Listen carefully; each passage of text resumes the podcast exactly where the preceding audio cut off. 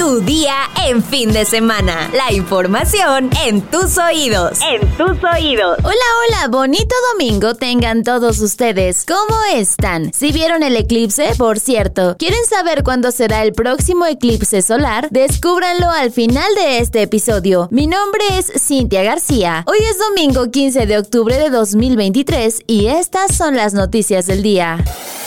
Nación. El alcalde de Benito Juárez, Santiago Taboada, anunció que dejará la alcaldía porque quiere ser jefe de gobierno en el 2024, al tiempo de enfatizar que la Ciudad de México no necesita de un superhéroe, sino de quien conozca de los problemas de la capital y sepa resolverlos. Durante su mensaje por su quinto informe de gobierno, apuntó que a la Ciudad de México le urge un cambio, pero un cambio con futuro, y remarcó que el gobierno actual se irá en 2024. Además, expresó que no dejará una alcaldía tirada, ya que ha dado resultados y explicó que solicitará licencia al Congreso de la Ciudad de México los cinco días posteriores a la presentación del informe de gobierno. Quien también destapó sus aspiraciones para la jefatura de gobierno este fin de semana fue el diputado federal morenista Miguel Torruco Garza, quien será el quinto contendiente que buscará la coordinación de los comités de defensa de la Cuarta Transformación de la Ciudad de México. Mundo.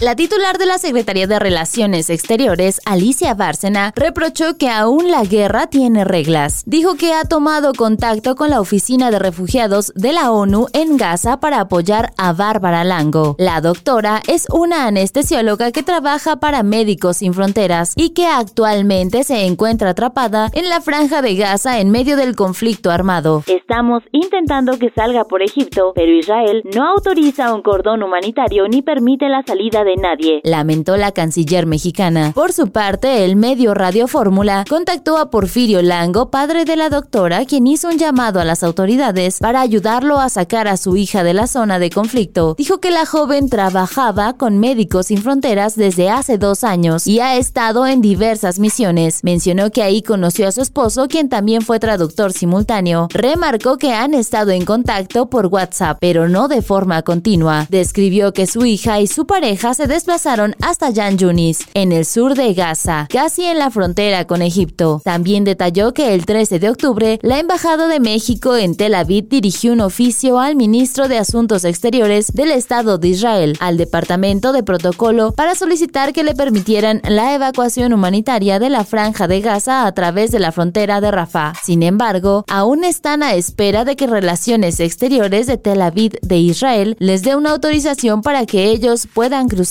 por la frontera. El papá de la doctora afirmó que la situación es espantosa en la zona y ellos se evacuaron cuando las bombas comenzaron a caer a una cuadra de su casa espectáculos. Lo que alguien en los comentarios nos dijo hace algunos días que no quería que pasara, pasó. Pues les cuento, millones de fanáticos de Taylor Swift alrededor del mundo ya acudieron a las salas de cine para revivir los momentos más icónicos de la gira de Eras Tour. Fue a través de redes sociales que varios internautas compartieron cómo se vivió el ambiente dentro de las salas de cine por el estreno de la película, acciones que ya a algunos ha generado molestia, pero es a los seguidores del artista poco parece importarles, pues por medio de videos difundidos en Next y TikTok se puede observar a fans de Swift de diferentes edades disfrutando de la función y cantando a todo pulmón los éxitos de la cantante estadounidense. Destinos.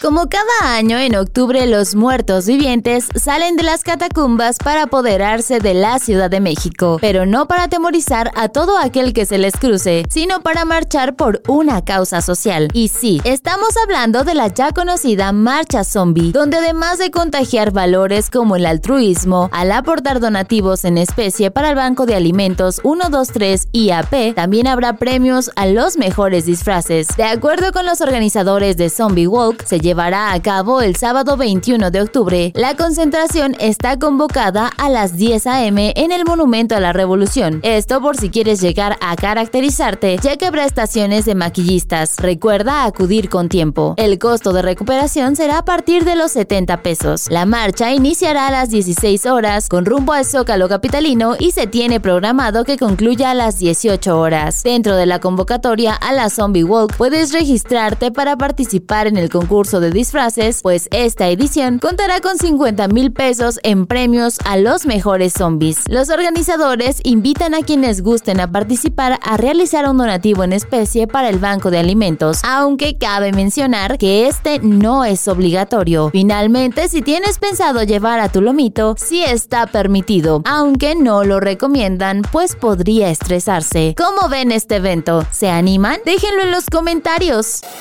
Y ahora que ha pasado el eclipse de este 2023, es momento de saber cuándo se dará el próximo evento astronómico como ese. Los amantes de la astronomía ya lo tienen marcado en su calendario, pues el 8 de abril de 2024 ocurrirá un eclipse total de sol que será visible en México. Sin embargo, la ubicación privilegiada para observar el próximo eclipse total de sol será en el puerto de Mazatlán, Sinaloa. Ahora sí, vámonos con nuestra sección favorita, los comentarios. RKnos nos dice, hola, me encanta cómo das las noticias, pero me gustaría que si las dieras con tu toque personal y no copiar a tu compañero con esa frase mi sección favorita. Sé tú misma. H doblado MX nos comenta, muchas gracias por mantenernos informados de una manera amable y sin amarillismo. Saludos. Mer nos dice, súper agotados los filtros para ver el eclipse. Ni modo, nos tocó verlo desde redes sociales. Muchas gracias por las noticias, bonito fin de semana. Y finalmente, Roy Sánchez Malagón nos comenta, Cinti, qué gusto escucharte cada fin de semana y tenernos informados. Esperemos que sea pronto la tamaliza. Ya me dio hambre. Un fuerte abrazo. Muchas gracias a todos por sus comentarios. Valoramos mucho sus palabras. Espero hayan tenido un excelente fin de semana. Y como siempre, no nos podemos ir sin agradecer enormemente a Oscar Cañas por su excelente trabajo en la postproducción de este episodio. Muchas gracias, Oscar. Ahora sí, ya estás informado, pero sigue todas las redes de El Universal para estar actualizado. Si te gusta este podcast, compártelo y activen sus notificaciones. Y mañana sigue informado en tu día con El Universal. Tu día en fin de semana. La información en tus oídos. En tus oídos.